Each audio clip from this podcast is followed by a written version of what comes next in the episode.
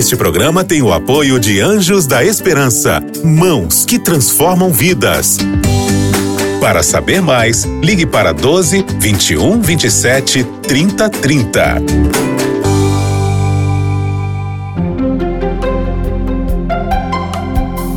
Lições da Bíblia.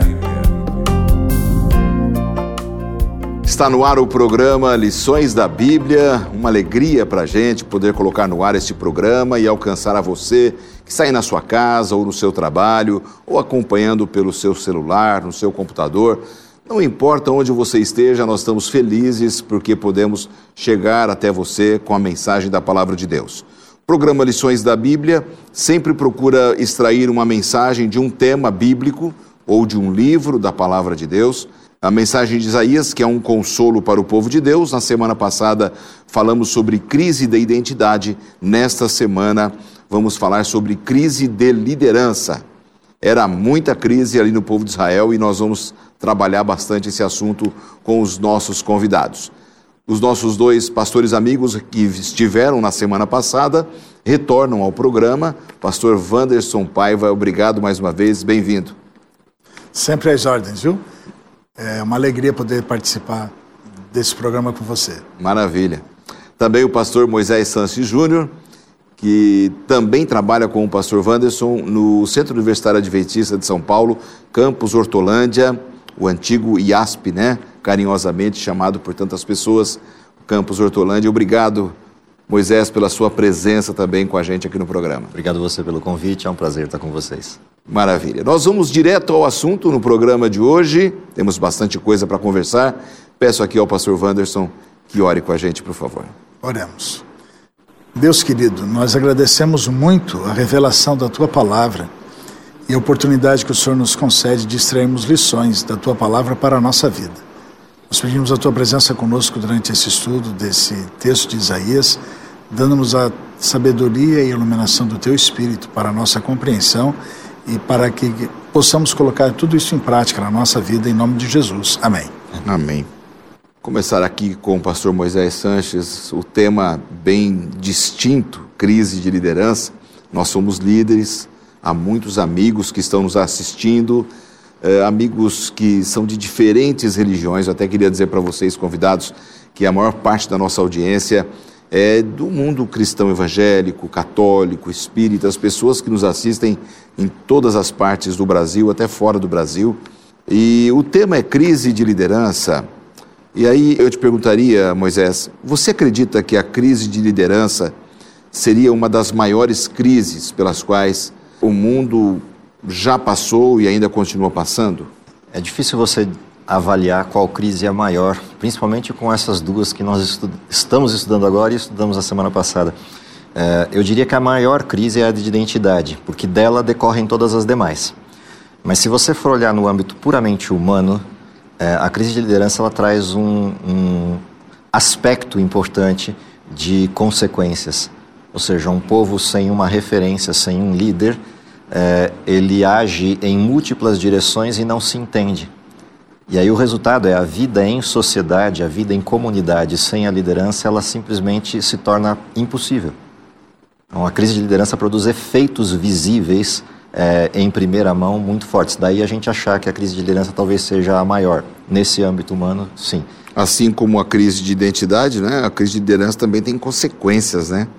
Ela é. impacta é, muito também. Eu acho que uma coisa que seria legal dizer é que quando a gente pensa em líder, a gente sempre pensa numa pessoa que está acima, né? Mas é importante a gente saber que todos nós somos líderes em algum lugar, em algum momento. A mãe é líder quando está lidando com, com seus filhos, né? Sim. O pai é líder quando supostamente governa a casa, né? Uhum. E a gente sempre pensa que líderes são os outros, mas você também é líder dentro da sua esfera de ação. Então a crise não é dos outros, ela pode ser sua também, né? Isso é uma coisa importante para gente, a gente dizer. Nesse contexto aqui do povo de Israel, a gente percebe que foi um apelo forte de Isaías, né? Porque ficou claro aqui que havia uma liderança enfraquecida, Moisés. Como você vê essa questão aqui do livro de Isaías, na crise de liderança que Isaías fala? A gente comentava, Wanderson, no, no caminho para cá, dessa questão de desde quando Israel vem enfrentando altos e baixos com a liderança.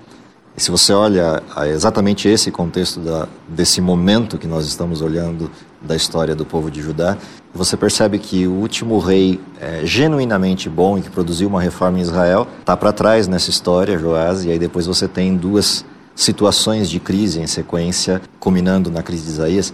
Então, essa recorrência de sujeitos que assumiam o trono e até agiam no momento inicial de acordo com Deus, como Amazias e Uzias, mas que não faziam tudo o que deviam fazer enquanto a reforma e a modificação do povo. Essa crise ela se manifesta nessa deterioração de um rei que decide agir por um caminho de sustentação no poder ou manutenção política do poder, ou seja, ser popular com o povo, mas não fazer aquilo que Deus precisa que seja feito para com o povo, pelo povo e no povo. Achei interessante isso que ele fala, Wanderson, essa linha cronológica dos reis associando com a crise que pega a identidade e também pega a liderança, né? Faziam a vontade de Deus, tinha um, uma outra performance, é, a gente que precisa, não outra. A gente abordou isso na, no estudo passado, né? Quer dizer, não era plano de Deus que eles tivessem reis. Uma vez que tiveram reis, os reis eles passam a ditar mais ou menos como é que é o ritmo do como é que é o ritmo da nação, né? Uhum. Então a gente tem reis assim que a Bíblia descreve como genuinamente maus, eles colocam o nome de Deus abaixo, eles são, eles admitem a idolatria e tal. E tem reis que eles fazem um status quo, né? Eles, eles assim, tá, eu, eu mantenho a minha posição, mas eu não vou mexer em algumas coisas. É, o povo precisa também gostar de mim, porque o líder tem esse negócio. Né? Eu quero que as pessoas gostem de mim. Então, para as pessoas gostarem de mim, eu não posso mexer com aquilo que elas estão gostando. Quando você lê sobre o rei Uzias, por exemplo, que é o, o rei do ambiente de, de onde Isaías começa o seu ministério, a Bíblia diz assim: ele era, fez o que era reto perante os olhos do Senhor, mas. Mas ele não derrubou os altares, mas ele não fez isso, mas. Quer dizer, então esse mas, ele, ele determina a condição do, do povo. E talvez, talvez não, isso era o que trazia a crise de identidade, porque, tá, eu estou servindo, eu faço o que é reto, mas eu não mexo com isso aqui.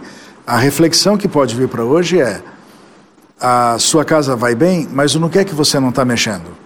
A sua igreja vai bem, mas o que é que você não está mexendo? E isso é legal que você fala, que nós temos muitos líderes aqui assistindo o nosso programa e é um apelo que a gente tem que fazer para esses amigos telespectadores também, né? Lá no departamento da igreja, Sim. no ministério que eles Sim. trabalham, né?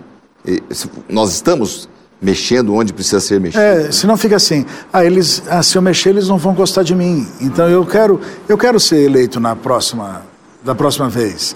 Então eu deixo quieto, porque daí eles vão me votar. Sabe essas coisas de e aí aquilo que devia ser um um viés religioso, que era o, o caso aqui, ele se torna apenas um viés político. E a política pela política, a gente já sabe qual é o, é. qual é o viés dela, não toma lembro, lá da cá, né? Exato. Eu me lembro de um livro, é antigo esse livro, eu era menino quando ele foi trazido para o Brasil, em português. Pastor Robert Pearson é o autor, para você que quer ser líder, é uma, uma proposta de, de liderança cristã. E no livro ele tem uma frase: Nenhum povo é maior do que o seu líder. A história de Israel, seja o Reino do Norte ou o Reino do Sul, espelha exatamente isso. Uhum. Ah, o povo não vai ser maior que o seu líder porque ele se referencia nele. Exato. E aí tem as duas grandes transições de Israel, né? Perder Deus como líder e depois os líderes humanos colocados perderem Deus como referência. O povo está sempre a quem disso. A situação, e como refém disso. É, o rei está morto. Que lições a gente pode tirar ainda mais de, da morte de Uzias, que morreu com lepra, foi tirado do trono, o trono ficou lá vazio, né, sem rei. Que lições a gente poderia tirar mais? Quem quer começar aqui? O Wanderson estava com uma ideia muito legal que a gente discutia no intervalo. Eu acho uma, que vale compartilhar. É uma ideia boa ideia. ou é uma ideia herética? Uma ideia boa, Não, né? Uma ideia muito boa que vale compartilhar. acho que é boa. Né? é, só para a gente retomar, na semana passada a gente falou que nunca era plano de Deus que o povo tivesse rei. Ele gostaria de ser o rei.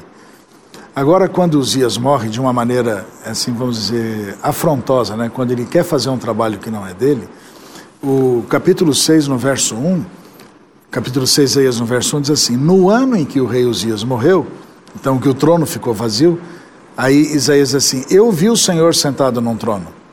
Quer dizer, de alguma maneira, parece que volta, né?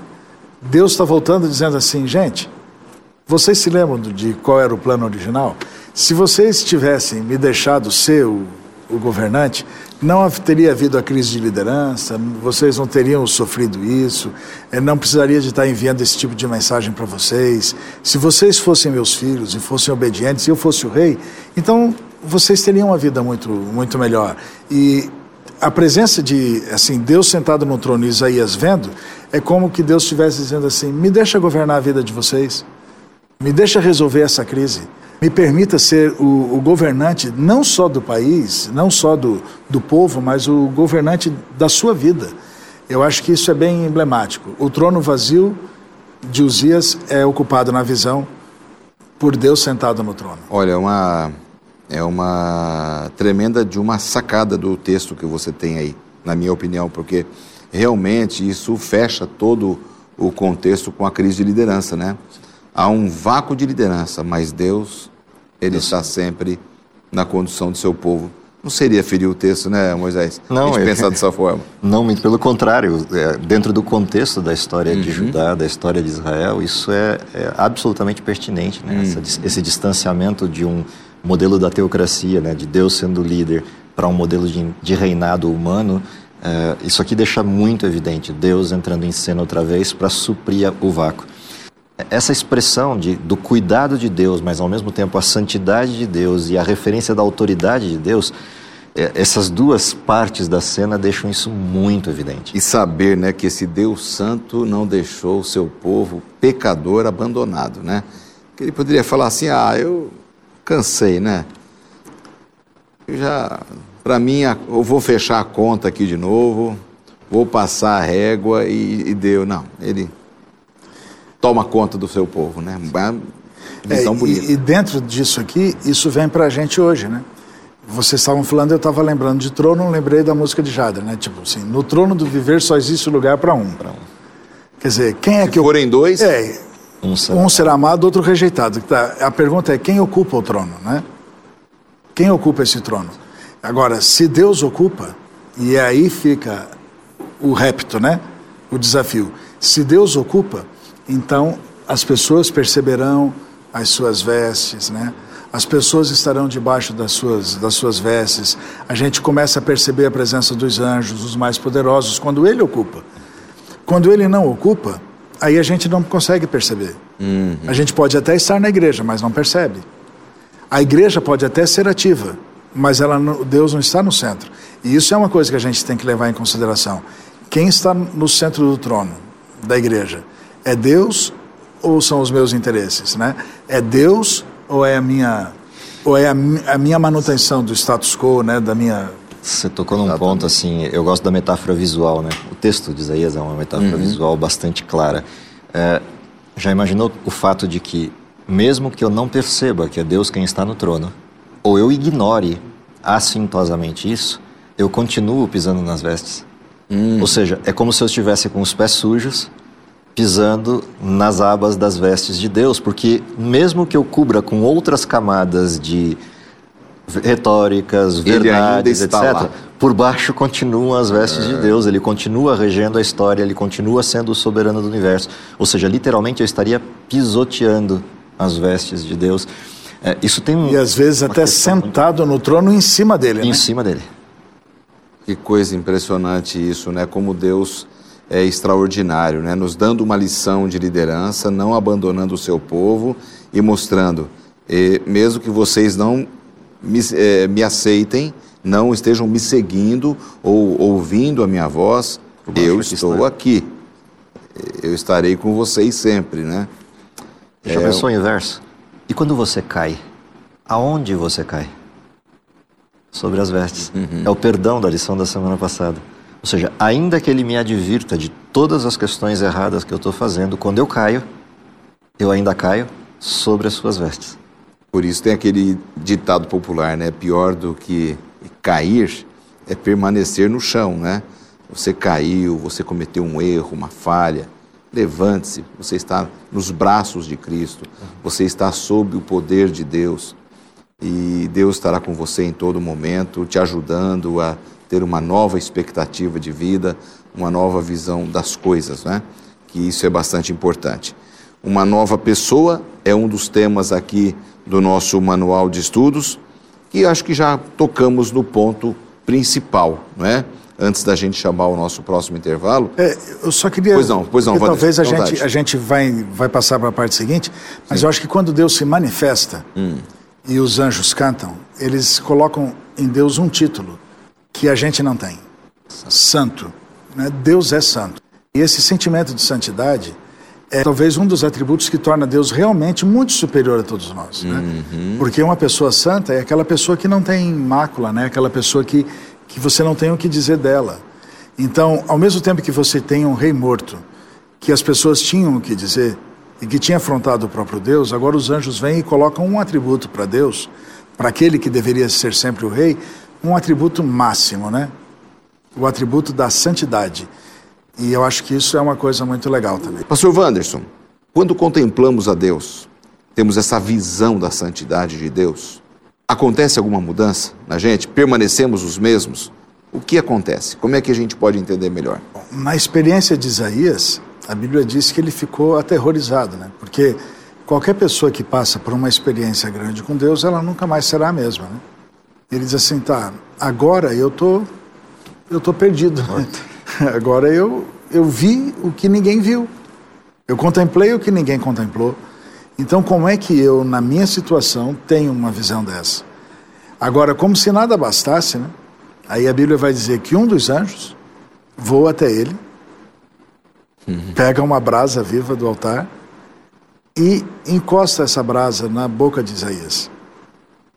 Aqui a gente, não importa se a linguagem é literal ou figurada, mas o significado é: se você se considera uma pessoa de lábios impuros e de fala dura, assim como Moisés também se considerava uma pessoa de fala dura, né? É, eu vou, eu, esse, se, é- se esse é o seu problema, esse problema eu resolvo. E agora eu quero que você conte isso. Então, a, a primeira coisa que precisa de ser dita é assim: a experiência com Deus não me deixa uma pessoa igual. Eu vou ter que contar isso. Aquilo que eu vi, aquilo que eu vivi, eu passo a contar para as pessoas. É, eu gosto dessa analogia que existe com os pastores que vêm para visitar Jesus, né? Num material de, do seminário de teologia antigo, dizia assim: eles vieram como pastores de ovelhas e saíram como evangelistas. Quer dizer, a Bíblia diz que eles voltaram contando a todos o que eles haviam visto e aquilo que eles haviam ouvido.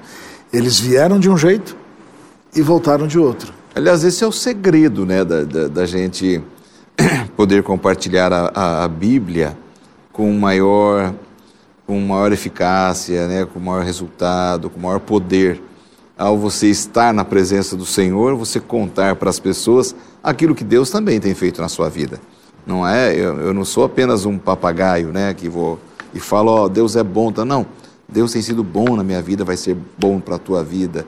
É, essa Sim, aplicação e interessante, é é, a- o interessante disso é que Deus provoca a gente para isso, né? Porque a resposta de Deus após a intervenção do anjo com o tição e encostar nos lábios dele é uma pergunta: a quem eu vou enviar? E vem a resposta natural: não, eu sou o primeiro da fila. Eu aceito a missão. Eis-me aqui. Então, essa, essa modificação, né, que é o que o Wanderson descrevia, né, dos pastores, ou seja, ela é, ela é absolutamente natural, porque houve uma transformação.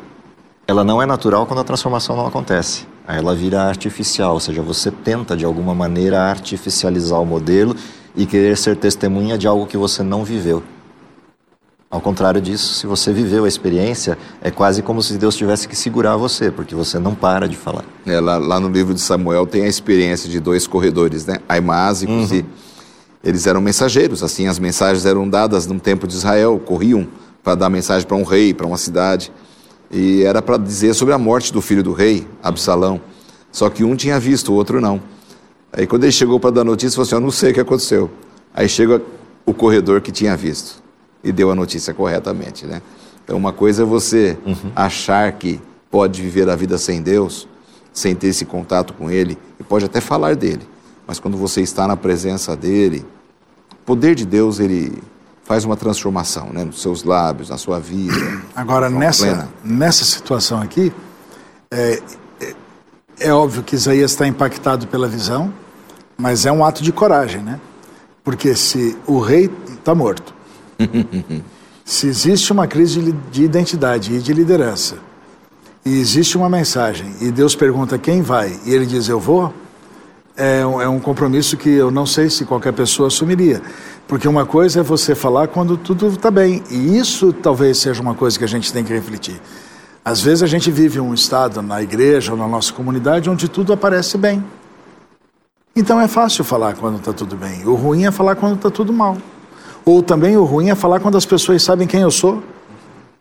Isaías não é um estranho desconhecido, as pessoas sabem quem é ele, então ele vai ter que falar no meio de uma crise. E vai ter que dizer que o que ele viu era aquilo que ele, o povo tinha abandonado durante muito tempo, que era o Senhor no trono governando todas as coisas. Né? É complexo isso. É mais que isso, você pensar ser mensageiro de mensagem boa, todo mundo Também faz fila é, para ser. Exatamente. Mas você ser mensageiro da acusação, é, ou seja, você não está só contando a sua experiência com Deus, você está dizendo a minha experiência foi verdadeira e a de vocês não. É, Deus me aprovou e a vocês não. É, essa referência de mensagem não é uma mensagem simples. E é por isso que ser profeta não era uma coisa assim glamurosa. A pessoa chamada para ser um profeta, ela tinha, um- tinha um peso, né? E, e às vezes, para trazer para hoje também, a gente não quer o peso. É lógico. A gente só quer o peso da notícia boa. A Exatamente. gente só quer o, o, a- o glamour das boas novas, né? Mas quando eu sou chamado para dar a mensagem de advertência, ah, Senhor, quem sabe chama o outro pastor, né? Chama a outra pessoa. Às vezes em casa fica assim, né? Esse assunto não estou preparado. É, às vezes em casa fica assim, você vai ver quando o seu pai chegar, porque é ele que vai conversar seriamente com você, ou espera só, eu vou te encaminhar para o diretor, né, o professor na sala de aula. Quer dizer, o ônus nunca vai ser. é, existem pessoas que querem sempre manter o, o bem, né? É, fazer a, a boa nova. Mas Isaías ele está se propondo a ser o portador das más notícias, É, da exortação da divina. exortação. né? É. É, e realmente, né, no contexto da visão, quando Moisés pediu para ver a Deus, e Deus falou, ó, ninguém que me vê vai continuar vivo. Quer dizer, Isaías conhecia esse contexto Uhum. todo de Moisés, agora ele tem uma visão ali do trono, falou assim, eu vou morrer, o Já rei já morreu, e agora vem um Exatamente. anjo, toca na língua dele, quem Não que eu vou enviar? Eu, pode enviar É, que eu tô, vai. Tô vivo. É, tô vivo, Tô então deixa eu vivo, ir. tô pronto. Exatamente. É uma coisa linda, né? Essa disposição de Isaías. Agora, eh, Moisés, você que é um professor também, com formação teológica, a gente tem tido, assim, um- nesse período pós-moderno da história da humanidade, não, temos tido tantas pessoas eh, com essa reação de Isaías, né? Eis-me aqui, envia-me a mim, eu, eu quero, eu estou pronto. É como disse o pastor Vandes, parece que nós estamos buscando mais o conforto, uma palavra de consolação, né, o caminho mais reto, né, e nem sempre o caminho é reto. É, eu acho que tem três fenômenos interessantes na pós-modernidade nesse aspecto que você está falando. O primeiro desses fenômenos está ligado a, a essa questão de o quanto eu relativizei a presença e a verdade de Deus. Portanto, eu passo a achar que está tudo bem. Ou pelo menos, o que está ruim está só mais ou menos. Esse é um primeiro fenômeno. Um segundo fenômeno na carona desse é o que você chamou de zona de conforto. E ela tem vários aspectos, essa zona de conforto. Ela tem o aspecto do que nós discutíamos no início, de eu querer uma mensagem leve, de eu querer uma música leve, leve no sentido de conteúdo, né, da, da letra que você ilustrava, do santo versus só um louvor leve de uma experiência. É, esse é um segundo aspecto de zona de conforto, que também está atrelado à zona de conforto externa, que é algo que Israel estava experimentando até certa medida nos tempos de prosperidade. Eles atingiam um certo conforto e aí descansavam, baixavam a guarda na fé. E eu acho que tem uma terceira, que é resultante dessas duas, o distanciamento de Deus e o relativismo, mais a zona de conforto, que é, mas espera lá, é, tem tanta gente pregando, a Novo Tempo está fazendo isso, tá- é, eu estou indo à igreja, eu estou levando a minha família à igreja, essa é a minha pregação, essa é a minha forma. Quando na realidade a gente se esquece que existe uma missão maior, que é o tempo corre na direção contrária daquilo que a gente imagina. Ou seja, o tempo vai se esgotando. Sim. E a mensagem bíblica deixa isso muito claro. Vivemos o último tempo. Exatamente. Agora, Wanderson, temos só um minuto. Agora que eu te apertei aqui. Como é que a gente faz aqui para entender um pouco a, o apelo espantoso que a gente vê em Isaías capítulo 6, 9 a 13? É, o apelo, ele é, ele é estranho porque Deus já está dizendo assim: você vai falar e ninguém vai escutar. Você vai pregar e eles não vão entender. Então por que, que eu vou? Por que, que eu É, vou falar? mas veja que o, eu acho que Deus está dizendo assim: não importa se eles não te escutarem, existe uma mensagem a ser falada. Esse desafio ele vem para nós hoje. É que a gente já pensa assim: ah, ninguém vai me ouvir, então eu nem falo. Não, mas não é assim. Né? As pessoas elas, Jonas, né? elas Jonas precisam ouvir. Elas precisam ouvir. Eu, quando era professor de ensino religioso, eu ficava pensando assim: será que eu já disse para os meus alunos tudo que eles precisavam ouvir? Quando eu pegava uma turma assim do primeiro ao terceiro ano do ensino médio, quando ia chegando lá pelo mês de novembro, assim, outubro, novembro, eu dizia: será que eu já disse tudo para eles? Por que, que eu pensava assim? Eu não queria correr o risco de que no dia da volta de Cristo eles me olhassem e dissessem: você sabia, mas não me disse. Quer dizer, esse sentimento, ele precisa de ser partilhado com a família, né? Com os familiares, com os amigos. A gente sonha com o céu, né? Mas a gente sonha com o céu com as pessoas que a gente quer bem junto. Como é que eles saberão se não há quem fale? É o texto de Paulo aos Romanos, né? Como é que eles vão ouvir se não tem ninguém que pregue? Então, Isaías, isso aqui é um contraponto. Eles não vão ouvir, mas você fale. Porque eu não quero que depois eles digam que eu nunca falei. Exatamente. Eu não quero que depois eles digam que ninguém sabia. Eles não quiseram ouvir, mas ah, isso não é um problema seu. O seu problema é falar. E a gente às vezes fica falando pensando no resultado. Né? A gente só quer o resultado, mas ah, o Senhor está dizendo aqui assim: a sua missão é É. vá e pregue. Para fechar, Diga. Deus tinha endurecido o coração daquelas pessoas, né? Deus en- endureceu? Ou foi uma decisão delas? Numa eu frase tenho poucos simples. segundos que eu já estou ouvindo a voz da minha consciência aqui, que eu tenho poucos segundos. Numa frase simples ao seu ponto. É, a verdade é que não converte e endurece o coração. É uma reação natural do pecado. Se eu não aceito que sou pecador, eu reajo a isso. Então, de forma fácil é: se Deus falou ao coração e eu não quero ouvir, eu me fecho a Ele. Isso é o endurecer, Seria uma consequência da minha rejeição, né? consequência da minha rejeição. Que talvez foi o problema de Uzias. E por isso a crise na liderança. Exatamente. Grande tema hoje. Semana passada, a crise de identidade, essa crise de liderança. E eu quero agradecer, viu, pastor Wanderson, pastor Moisés, pela presença de vocês. Esperamos vocês em outras oportunidades. E agradecer também a todos vocês, telespectadores. Até a próxima semana, se Deus quiser. Você ouviu Lições da Bíblia. Este programa é um oferecimento da revista Princípios. Entre no nosso site novotempo.com/barra e peça sua revista totalmente grátis.